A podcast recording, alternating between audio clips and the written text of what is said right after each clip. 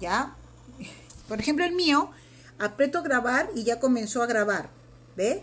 Entonces, lo que se está grabando ahorita es lo que estoy diciendo en este momento. Eso es lo que se va a grabar ahorita en mi, en mi Anchor. Luego yo obviamente lo puedo borrar, no hay ningún problema, ¿ya?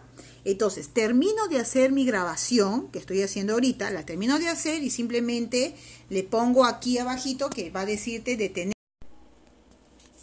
En este momento vamos a irle poniendo música al trabajo de Camila.